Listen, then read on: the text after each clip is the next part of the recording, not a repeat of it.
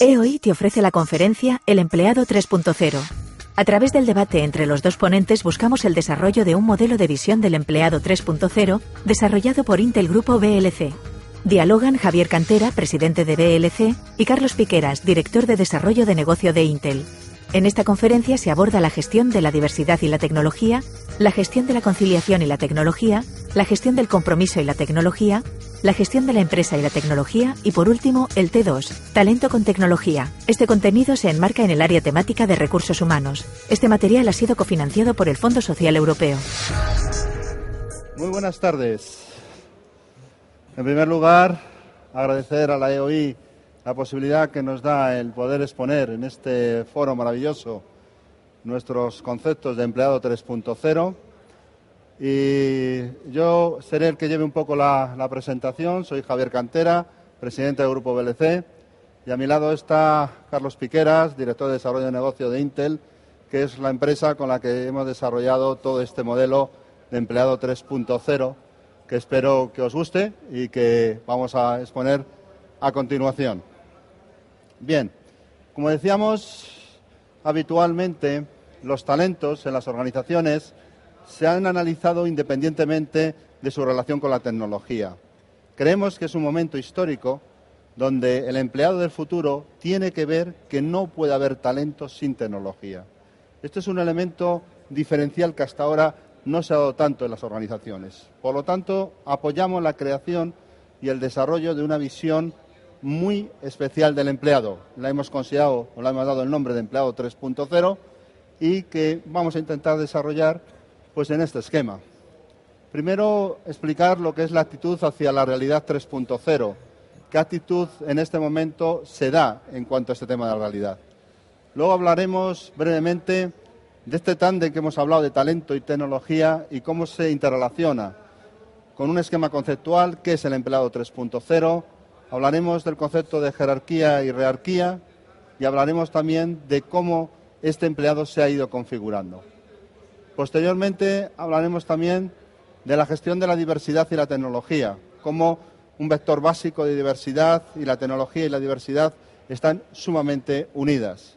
Pero no solamente hablaremos de la gestión de la diversidad, que es uno de los elementos básicos del empleado 3.0, también hablaremos de la gestión de la conciliación, como la conciliación es un elemento que genera muchísimos elementos comunes a los empleados configurados como el paradigma de empleado 3.0 y hablaremos también de la confianza y del compromiso. Y luego simplemente haremos una modo de conclusión. Bien, pues en esta aventura que empezamos, todos sabemos que ya en el año 2000 hubo un determinado manifiesto que hablaba que los mercados eran conversaciones. En este momento, en el momento de las redes sociales, son también las personas son conversaciones. Hoy día la realidad 3.0 conlleva que mucha de nuestra imagen son las conversaciones que tenemos en la red. Por lo tanto, es importante este concepto de entender que lo importante no es tanto el contenido como las conversaciones que se mantienen con el contenido. Por lo tanto, el empleado 3.0 tiene que tener una realidad diferente a la que hemos tenido hasta ahora. Tiene que entenderse desde un punto de vista conversacional. ¿Cómo se acepta esta, nueva realidad 3.0? Pues hay tres formas de aceptar una nueva realidad. La que aceptan los pioneros, la que aceptan los emigrantes y la que aceptan, por otra parte, los colonos. Siempre hemos pensado que los pioneros son aquellos que son los que primero van a llegar a desarrollar un mercado. Los mercados se desarrollan con los colonos. Hace falta colonizar claramente las redes para conseguir en, en un futuro que éstas sean entendidas como una realidad nueva. Y para colonizar es muy importante visualizar este nuevo mercado, adquirir este nuevo saber. Yo he dicho, tengo un hashtag en un, en, un Twitter que digo, me niego a no ser nativo digital. Pues yo creo que mucha gente tenemos que negar a no ser nativos digitales, principalmente gente de generaciones anteriores. Integrar ese saber con ese mercado, tener el arrojo del pionero y tener la paciencia en la apuesta. Esa actitud hacia la nueva realidad conlleva el entender que el talento está cada vez más unido a la tecnología. Si no hay talento sin tecnología, no hay tecnología sin talento. El talento, por eso lo llamamos T al cuadrado, potencia la tecnología y la tecnología añade talento.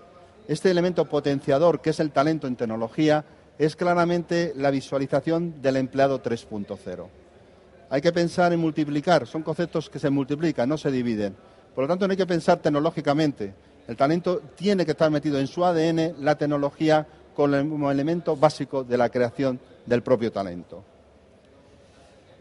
¿Qué es en este momento el modelo que nosotros defendemos? Pues decimos que para que se genere una realidad de empleado 3.0, esta realidad del talento y la tecnología debe generarse una serie de cambios. Cambios en el propio empleado. El propio empleado tiene que cambiar su concepto de productividad. Estamos en un concepto de productividad decimonónico. Pensamos que productividad es estar en red, es estar haciendo cosas. Productividad es conseguir resultados, es claramente obtener resultados. Tiene que cambiar su método de trabajo, pero ante todo tiene que cambiar su perspectiva de compromiso. Ya no te comprometes en un espacio de trabajo, no te comprometes en un sitio de trabajo, te comprometes a una idea, te comprometes a un proyecto. Este nuevo cambio en la gestión del compromiso es fundamental en el empleado 3.0. Pero estos cambios también tienen que ir en otra dirección, no solamente tiene que cambiar el empleado, porque por mucho que cambie el empleado, también tiene que cambiar la organización. Y la organización tiene que entender que es básico que tenga confianza en los empleados. Estamos en un momento en el cual la confianza es un elemento básico para conseguir que los empleados se adhieran a la visión de empleado 3.0. También las empresas tienen que aceptar la diversidad. Dentro de cinco años, dicen los eh, economistas que hacen estudios de diversidad, vamos a convivir cinco generaciones diferentes las empresas. Si vamos a convivir generaciones diferentes por la prolongación de vida laboral, tenemos que tener diversidad diferente. Ya no solamente diversidad de género, sino también diversidad generacional. Y por último, la organización tiene que entenderse claramente dentro de la flexibilidad. No podemos exigir a un empleado que tenga mejor productividad por sus resultados, que cambie su método de trabajo, que se comprometa más, si nosotros no somos capaces de darle y dotarle de condiciones de flexibilidad organizativa. Cambios en el empleado, cambios en la organización, pero también cambios en el concepto de equipo. El concepto de equipo tiene que cambiarse. Los equipos se están virtualizando ya no tienes a la vez a tu equipo de trabajo, tu equipo de trabajo está conectado contigo. Cambia, por tanto, también el estudio de liderazgo y cambia toda la configuración de los equipos de trabajo. Esto es una realidad 3.0. Los equipos de trabajo se virtualizan y se generan de una forma diferente. Y por último, el cambio viene en el contexto. El contexto que vamos a tener no va a generar muchísima mayor movilidad. En este momento dicen que en Estados Unidos eh, las personas que están haciendo van a tener nueve trabajos por vida. En este momento están en seis. Esto significa una aceleración de tres cambios más laborales a lo largo de una vida de trabajo. Esa movilidad de trabajo, movilidad en todos los conceptos, es una cosa que el contexto nos está llevando a pensar. Y también el contexto nos está llevando a pensar el espacio de trabajo. El espacio de trabajo es caro, el espacio de trabajo no está claramente en los sitios y el espacio de trabajo es tu propio entorno personal en muchas ocasiones. Y cambia, el concepto de tiempo de trabajo. No es un trabajo de una hora a otra hora, es un trabajo continuo. Es un trabajo que yo he llamado diacrónico, no sincrónico. Y obviamente este cambio de contexto también es muy interesante. Por lo tanto, tiene que cambiar el empleado, tiene que cambiar la organización, está cambiando el contexto, tiene que cambiar el concepto de equipo. Esto es lo que trabajamos en la perspectiva de tener un talento de empleado 3.0. ¿Cómo este talento se genera el empleado 3.0? Pues el empleado 3.0 se caracteriza por dos sin, sin lugar de trabajo y sin horario de trabajo. Con una tercera expresión, que es multicanal. Va a tener multitud de canales diferentes donde le va a llegar sus entornos de trabajo. Y hay un cambio total del talento. Si analizáis un poco, el talento tecnológicamente va a necesitar cada vez más de autonomía, va a necesitar más de atraer a las personas por su autonomía, por su empowerment, por su empoderamiento. También es muy interesante la idea de que cada vez más en la red la gente se motiva por hacer algo que le gusta hacer y que se nota que es eficaz. Esto es un concepto utilizado por un psicólogo canadiense, Albert Bandura, que se llama el concepto de autoeficacia. Nosotros tenemos que ser autoeficaces, sentirnos que lo que hacemos lo hacemos bien. Es un concepto motivacional cada vez más desarrollado y en los empleados 3.0 tiene un valor cada vez más añadido. También es básico la idea del personal branding. Pasamos de claramente de ser empleados a ser empleados con nombres y apellidos. Esos nombres y apellidos son básicos para que la diversidad, la diversidad que somos nos lleve a una costumización máxima de las relaciones laborales y nos lleva a pensar que cada uno somos empleados únicos en una relación con una empresa. Y por último, una cosa básica que para retener el talento es crear ecosistemas de libertad. El ecosistema de libertad es que existan situaciones donde cada uno de los empleados se puedan sentir claramente libres para trabajar. Pues esta es nuestra definición de empleado 3.0, que la compartimos con Intel, que estamos desarrollando y que a lo largo del año que viene pues esperamos ir dando resultados de cómo se va desarrollando este concepto de empleado 3.0. Este concepto implica claramente un cambio en la jerarquía. El término jerarquía está en desuso. Hay un autor español, que es José Cabrera, que ha determinado un concepto que nosotros utilizamos mucho, que es la rearquía. ¿Qué es la rearquía? Pues es la relación que tenemos en este momento en la red, donde todos influimos y donde claramente no hay una relación jerárquica de jefe-colaborador. Si veis un modelo de jerarquía, había mucha relación por poder Ahora la relación es por participación. Los actuales líderes tendrán que aceptarse que el día de mañana para ser líder tienes que tener seguidores y para tener seguidores tienes que producir, ser prosumidor de nuevas ideas y generar ideas en la red. Es esa relación por participación más que la relación por poder. También es importante que si la importancia del talento que hemos tenido en las organizaciones en este momento es importante, pero no solamente es el talento, es el talento con confianza, es el talento que genera confianza. La confianza es un elemento cada vez más importante en los entornos 2.0. Las personas, para una visión de jerarquía, son recursos. Las personas somos prosumidores. ¿Sabéis este término que está teniendo éxito en la red? Que significa que todos nosotros somos consumidores y a la vez productores de, conocimiento y de información. Hace poco todos consumíamos solamente. Ahora vamos a un hotel, consumimos una estancia y luego producimos una información sobre la calidad del hotel. Es decir, producimos y consumimos. Ese concepto de prosumidor es un concepto básico para entender que el poder pasa cada vez más a las personas y las personas en la red, los empleados 3.0, tienen cada vez mayor poder. También otro concepto que se desarrolla mucho es que ya no hay relaciones bidireccionales, todo es multi, es multidireccional la multidireccionalidad de las relaciones conllevan una forma diferente de entender este fenómeno de dirección que pasa de una jerarquía a una rearquía. Y por último, el poder anteriormente estaba en tus premios y castigos, ahora el poder está claramente en el reconocimiento y en la autoestima en la red. Esto genera que el concepto de jerarquía está en cuestionamiento. Y no está en cuestionamiento solamente por 15 Ms o por modelos claramente de, la red. Está en, cuestionamiento porque en este momento las personas producen su propia información, producen su propio conocimiento, tienen su contenido, tienen capacidad de poder influir en las demás personas. Este es el paradigma final que hemos quedado con empleado 3.0. El empleado 3.0 va a caracterizarse en un futuro en cuatro grandes áreas que va a variar. Si queremos tener en nuestras organizaciones empleados 3.0, empleados adaptados a esta nueva forma de entender el trabajo, tenemos que incrementar fundamentalmente cuatro cosas. La primera, la gestión de la diversidad. Tenemos que tener unas empresas capaces de gestionar más adecuadamente la diversidad. Segundo, la gestión de la conciliación. Tenemos que tener empresas donde eh, piensen en la conciliación no como un valor pasajero, sino como un valor que está en este momento dentro de la distribución de las preferencias de las personas.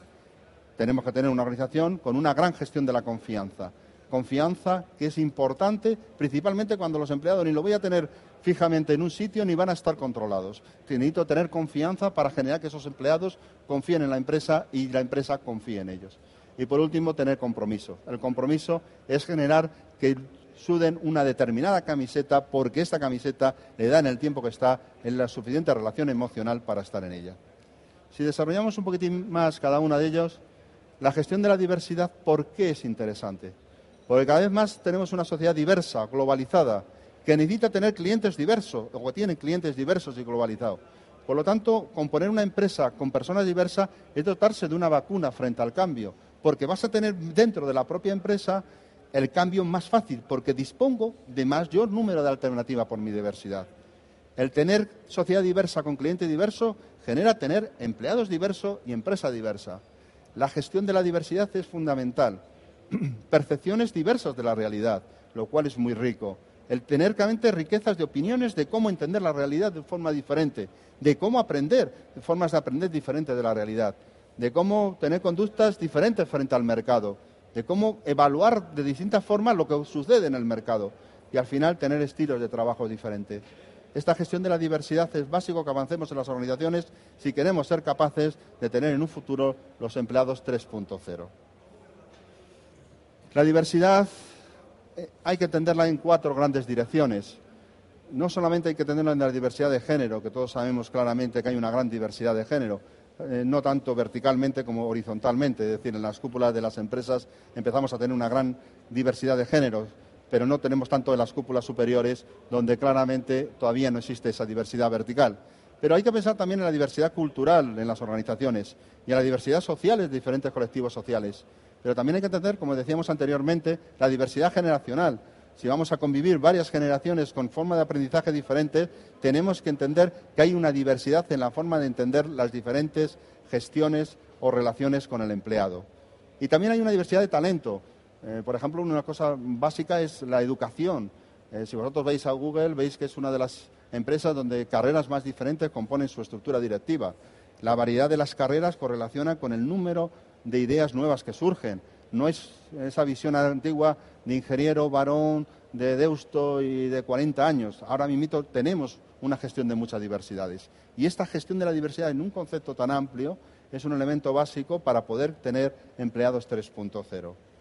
La diversidad, ante todo, es importante porque genera talento y la tecnología facilita la diversidad, porque podemos gestionar diversamente a la gente. Esta, diversidad nos lleva a la individualización de las relaciones laborales. Ahí hay un gran debate, incluso sindical, en este mundo, en el cual vamos a ver cómo podemos conseguir esa individualización máxima en los temas de las relaciones empleado-empleador. Y hay claramente una acción cada vez más tecnológica que te facilita la posibilidad de gestionar de una forma diversa a tus diferentes empleados. Al final, una tecnología individualizada nos lleva a un talento diverso, un talento diverso nos lleva a una innovación diferencial y una innovación diferencial nos lleva a esa cultura de la diversidad. Es importante, por lo tanto, como primer eje de desarrollo de llegar a tener una empresa que adaptemos al empleado del futuro, es que aceptemos la gestión de la diversidad como uno de los ejes explicativos de nuestro éxito futuro. Luego pasamos a la gestión de la conciliación. La conciliación no es un valor que viene aquí para irse. La conciliación es un elemento que todas las generaciones y las nuevas generaciones vamos a tener cada vez más asumida. Y hay tres esferas vitales. Está la esfera familiar, la esfera personal y la esfera profesional. No hay dos. No hay la familiar y la profesional. También está la personal. Y el equilibrio entre esas tres esferas es el equilibrio de la conciliación en un futuro. Hay que tener compensada esas tres esferas. Fijaros lo que ha hecho Google, ¿no? Dice, que de una hora de trabajo el 80% lo puedes dedicar a trabajar y un 20% a tus temas personales. ¿Qué estás haciendo ahí? Estás poniendo lo importante que también es lo personal frente a lo profesional. Y en las redes todos somos personas, inmediatamente, antes incluso que profesionales. Hay que involucrar por respetar, hay que eh, compensar para mantener esa identidad. Es decir, tenemos que tener una identidad que va más allá de ser un trabajador, de ser un empleado. El empleado es una persona yo no he visto una persona que se deje su forma de ser fuera antes cuando entres en un trabajo. Y ya lo decía Leonardo da Vinci, una persona muy querida para mucha gente, que hablaba en la corporalidad un, un concepto que a mí me encantaba, que era decir, escucha a la persona para ser profesional. Entonces tenemos que escuchar a las personas para ser profesional. Tenemos que conciliar ese mundo personal con ese mundo profesional si queremos claramente eh, tener en nuestras organizaciones empleados 3.0. El tema de la conciliación da mucho para hablar sobre ello. Porque uno de los temas que puede haber es que también puede ser que la tecnología no se impida la propia conciliación. Yo creo que la tecnología facilita la conciliación, pero siempre y cuando sepamos entender que no somos unas personas pegadas al smartphone. No somos unas personas donde tenemos claramente una visión diferente de la conciliación. No se concilia el que estar todo el día en un entorno familiar, en un entorno personal enganchado al trabajo. Ahí es importante la filosofía que ahora está empezando a, desarrollar, que es la Slow Technology, que es toda la filosofía basada en la posibilidad de la lentitud a la hora de gestionar. Por ejemplo, ya hay casos en algunas empresas donde no se puede ver sincrónicamente los correos electrónicos. Tienes que tener una gestión más bien diacrónica. Hay que estipular distribución de tiempo para incrementar la eficacia. No hay nada peor que tener personas que estén constantemente al clic del mail que le entra o al clic del, del Twitter que le entran. Es muy importante tener esa actitud de conciliación y después ver qué oportunidades tecnológicas te da para conciliar. Por lo tanto, la eficacia de la conciliación pasa por tener que las personas tengan un gran alto nivel de autoestima, un ecosistema de libertad y una buena personal branding o imagen del yo. Si hemos hablado de la gestión de la diversidad, hemos hablado de la gestión de conciliación, vamos a hablar ahora de la gestión de la confianza. La confianza es básica en un entorno de empleado 3.0. Yo incluso en algún artículo he dicho la confianza es un valor 3.0. Las redes sociales están llenas de sensaciones de confianza. La confianza está aquí. Yo no he visto nada más emocionante o más tantas emociones últimamente reunidas como en las redes sociales. Por lo tanto, hay que confiar porque las personas, los empleados no van a estar en la oficina. No vas a saber lo que hacen, solo vas a tener sus resultados. Y no vas a verificar y no vas a controlar. Si no vas a hacer esas acciones, por favor, invertir en gestionar adecuadamente la confianza. Y para confiar, lo primero que hay que hacer es dar confianza. Nadie recibe confianza si no da confianza. Dar confianza es el primer paso para tener confianza y recibir confianza. Hay un autor que es Stephen Covey con otra autora, con Rebecca Merrill, que hicieron en el 2007 un libro que fue El factor confianza. En un libro se basaba el valor que lo cambia todo. Y se basa mucho en una idea que nosotros desarrollamos mucho a lo largo de nuestras intervenciones, que es la idea de que la confianza empieza por la confianza en ti mismo. Lo primero que tienes que tener es confianza en nosotros mismos. Si nosotros tenemos confianza en nosotros mismos, podremos tener confianza en los demás a través de conductas. Podremos tener esa confianza que nos permita que los demás, no de palabra, no porque quieras confiar en mí, pueda confiar. Y la base de tener confianza en nosotros mismos y confianza en los demás nos da el paso superior, que es tener confianza organizacional en la empresa por el alineamiento de mis objetivos personales con los objetivos empresariales, confianza de mercado, que es la reputación, y claramente la confianza de la sociedad, que es lo que se llama contribución. Estos cinco conceptos, credibilidad, coherencia, alineamiento, reputación y contribución, son mágicos en las empresas que quieran tener empleados 3.0 y que tienen que demostrar lo que estos mismos autores llaman las 13 conductas que generan confianza. Está súper demostrado que estas conductas que en la red tenemos que tenerla, pero que la tenemos que mantener con nuestros empleados, son aquellas 13 conductas que nos permiten generar confianza a la gente. Primero, hablar claro. Fijaros la que ha salido primero, hablar claro. Segundo, demostrar respeto. El otro, cuando habla, es claramente una gran fuente de información y tengo que respetar su opinión.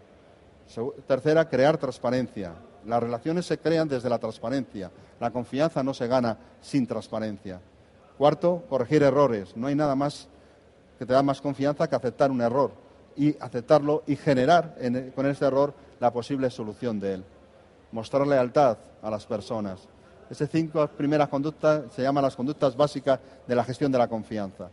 Luego sobre ellas es presentar resultados, decir lo que se hace, contar lo que verdaderamente estamos haciendo. Mejorar, la idea de estar constantemente en la mejora.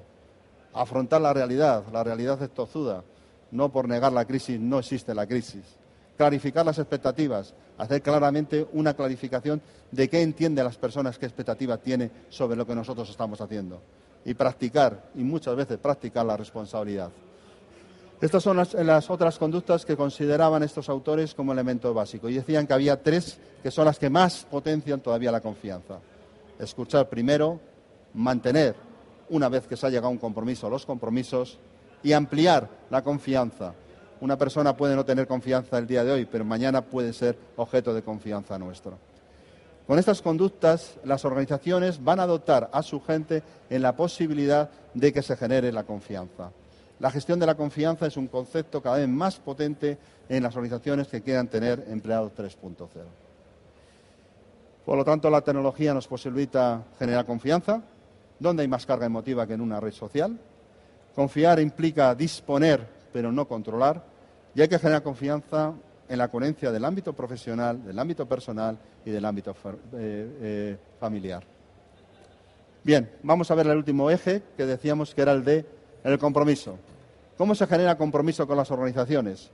Por lo primero, tenemos que tener una relación emocional con las empresas. En las empresas no se trabaja por dinero. En las empresas te vas si ganas poco dinero. En las empresas se trabaja porque tienes un enganche emocional con la empresa. Y es importante esos enganches emocionales. Las, eh, emociones generan el cambio de tu eh, eh, conducta con una empresa. Y el desarrollo de las emociones es el elemento básico para poder generarte tu propio compromiso. Luego, te tienes no solamente que tener un enganche emocional, que la empresa tenga reputación, que no significa ser la más vista o ser la que obtiene mejores resultados, sino reputación empresarial. Y a su vez, luego ya tú generas este compromiso porque te interesa el proyecto de trabajo. Fijaros que habitualmente pensamos que el proyecto de trabajo era lo primero. El proyecto de trabajo, en las investigaciones que se están haciendo ahora sobre el nivel de compromiso, pasa a un tercer nivel. Primero, trabajas en algo que me emociona y segundo, trabajo en una empresa que claramente tiene reputación. Luego me interesa el proyecto empresarial. En cuarto lugar, cómo me compensa claramente mi participación.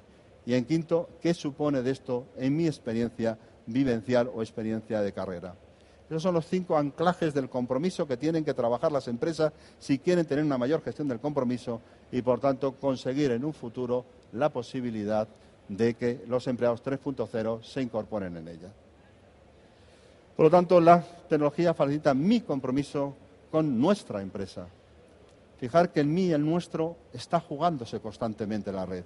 Lo que es mío tiene que ser nuestro, lo que es nuestro tiene que ser mío. Eso significa comprometerse, con una empresa, con un proyecto, pero fundamentalmente con una experiencia.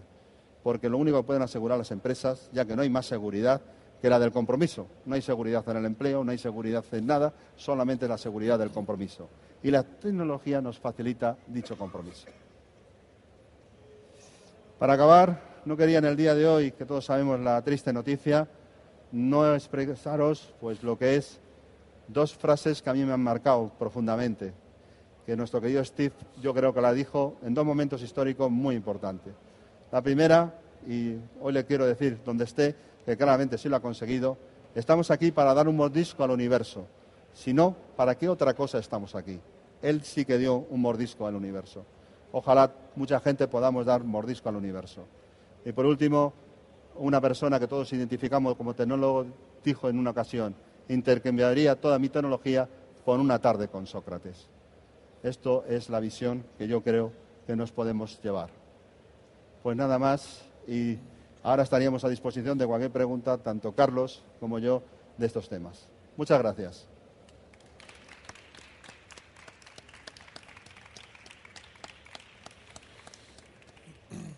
¿Tenéis alguna pregunta?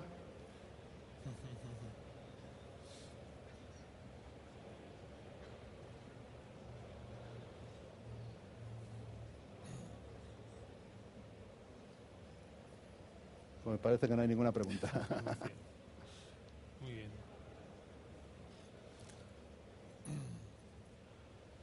Bueno, sí.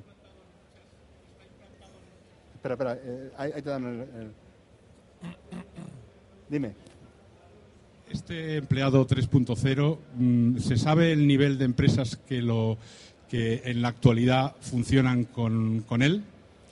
¿O, o todavía es muy novedoso? Vamos a ver, en este momento eh, mi querido amigo Carlos y yo vamos recuperando experiencias de empresas que, no, que son lo más cercano que podemos entender empleado 3.0 y sí que hemos encontrado algunas empresas que tienen parcialmente desarrollado algunos de los aspectos. Hay empresas que su política de diversidad es muy interesante porque están desarrollándolo muchísimo. Hay empresas que su protocolo de teletrabajo, algunas tenemos experiencias muy recientes, facilita muchísimo que la gente gestione muy adecuadamente su conciliación pero son parciales en sí mismo. Yo creo que hace falta pensar que la tecnología nos está para cambiar la forma de apreciar el talento. Por lo tanto, esto no tiene vuelta atrás. Estamos en un proceso de cambio en sí mismo. Y no podemos pensar que, si hace poco seleccionábamos por anuncio, ahora se selecciona a golpe de, un tweet, de, de, Twitter. Y esto es una realidad. Y el que lo quiera ver, pues lo puede ver. Y el que no lo quiera ver, pues se va a cerrar. Entonces, tenemos que ir pensando en modelos de recursos humanos que permita integrar y desarrollar mucho mejor a las personas en este entorno totalmente diferente. Yo, quisiera añadirte, sí, gracias. Yo quisiera añadirte una de las cosas que, que desde Intel, yo trabajo en Intel, nos eh, animó a primero a juntarnos o a colaborar con expertos en recursos humanos como son ellos. Nosotros somos expertos en tecnología, como veis por ahí mucho logo de Intel y demás, y sigue siendo esa compañía. Eh, nuestra propia experiencia, por eso tu pregunta pues me, animaba un poco a entrar. Nosotros, no, si no somos un empleado 3.0 tipo, porque todavía es algo a lo que queremos eh, llegar todos, sí que hay partes de la compañía que trabajan de esa forma, es decir, flexibilidad laboral, eh, todos trabajamos prácticamente en nuestra casa cuando es necesario, tienes un espacio al que acudir para reuniones, tienes una serie de mm, puntos, como ha comentado Javier. Entonces, si bien es el santo grial a donde queremos llegar, sí que hemos observado en nuestra propia casa muchas conductas aplicables a este empleado 3.0 y en otras compañías como Repsol, BBVA, grandes compañías españolas que ya están aplicando parcialmente esa solución la tecnología está detrás soportando todo esto, lo hace posible, lo hace viable. Esto es un poco el, contenido. Gracias. Muchas gracias. Muchas gracias.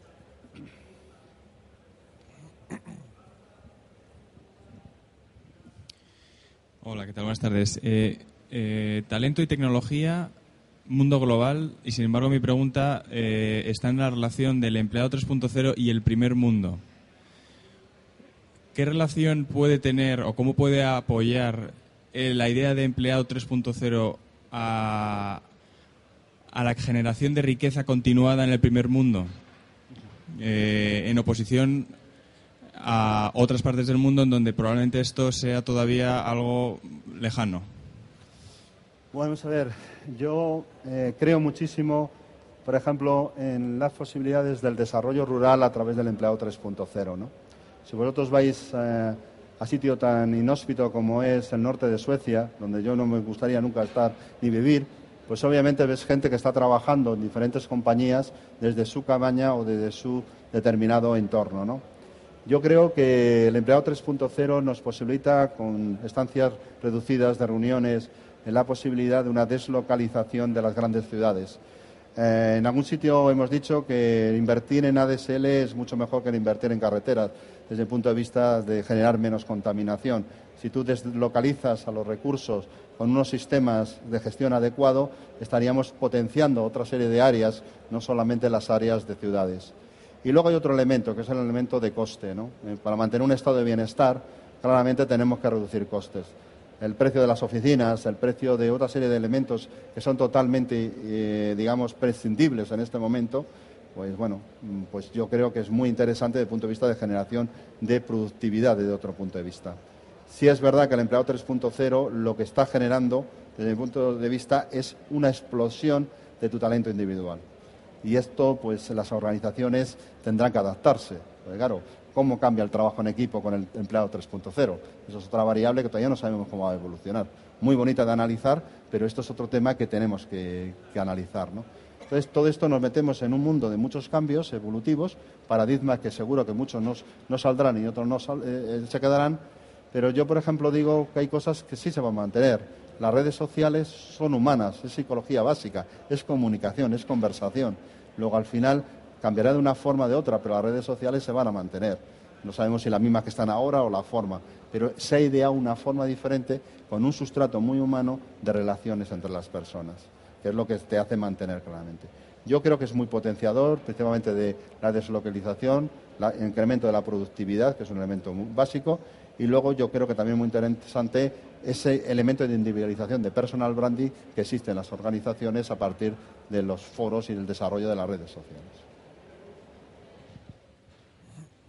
Eh, hola. Yo quería saber ahora que muchas empresas incluso se están planteando retirar el uso de determinadas redes sociales en el lugar de trabajo. ¿Cómo se puede convertir la evasión que puede producir en el empleado las redes sociales en una oportunidad que puedan aprovechar la empresa en su propio beneficio?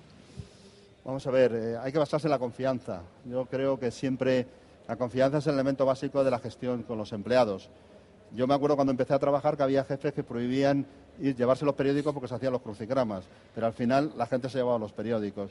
Yo creo que poner mm, puertas al campo, si en un momento dado decimos que no se pueden entrar en, eh, digamos, en estar en las redes sociales. Sí es verdad que tienes que poner tu ámbito de limitación. Hay tipos de redes sociales diferentes y lo que tienes que ver es que las redes sociales profesionales, al revés, es mucho más interesante Yo creo que si toda una empresa, todos los empleados de una empresa trabajan mucho el Twitter y desarrollan mucho su función de Twitter, claramente podemos tener una imagen empresarial todavía más potente.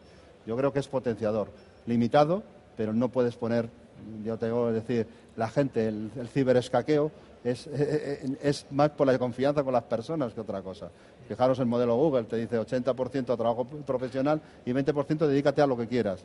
Y muchas de las ideas que han salido en Google, eso te dicen ellos en sus libros, surge de ese 20% que la gente hace cosas personales que no tienen que ver con su ámbito profesional. Yo, quería añadir, si, si me permites, eh, hemos detectado algunas experiencias de usos de técnicas de redes sociales en el ámbito productivo muy, muy interesantes. Porque en principio todos pensamos con redes sociales, pues bueno, Facebook y tal, y lo tengo abierto y según estoy trabajando pierdo el tiempo y saludo a alguien y le envío una foto de lo que hice el fin de semana. En eso está bien, ese es el 20% que, que no está mal en absoluto. Pero incluso, por ejemplo, conocemos el caso de un hospital de la ciudad de Madrid, el Gregorio Marañón, que su director de oncología ha utilizado técnicas de redes sociales para la discusión de casos clínicos en el ámbito controlado dentro de los profesionales, eh, sustituyendo un comité de discusión clínica, el comité de tumores, en el cual, de forma tradicional, un viernes a las 11 de la mañana, de 11 a 12, se reúnen y discuten el mejor tratamiento a un caso clínico posible. Y eso, de una forma tradicional, empieza a las 11 y acaba a las 12. Y se acabó la ciencia a partir de las 12. Entonces, el ciudadano, el paciente, se beneficia de aquello que en ese momento se ha discutido. Han utilizado técnicas de redes sociales apoyadas en herramientas informáticas de tal forma que presentan el caso y empiezan a discutir sin barreras de ni físicas ni de horario. Entonces, los oncólogos van diciendo, según lo que veo, según estas pruebas, yo el tratamiento diagnóstico recomendado y según estas conexiones que aporto información es de este estilo. Y otros miembros del equipo van comentando, pues sí, pues no, pues eh, van compartiendo ciencia. De tal forma que esa experiencia ha sido muy, muy exitosa. Es un caso que la Comunidad de Madrid está extendiendo a otros hospitales.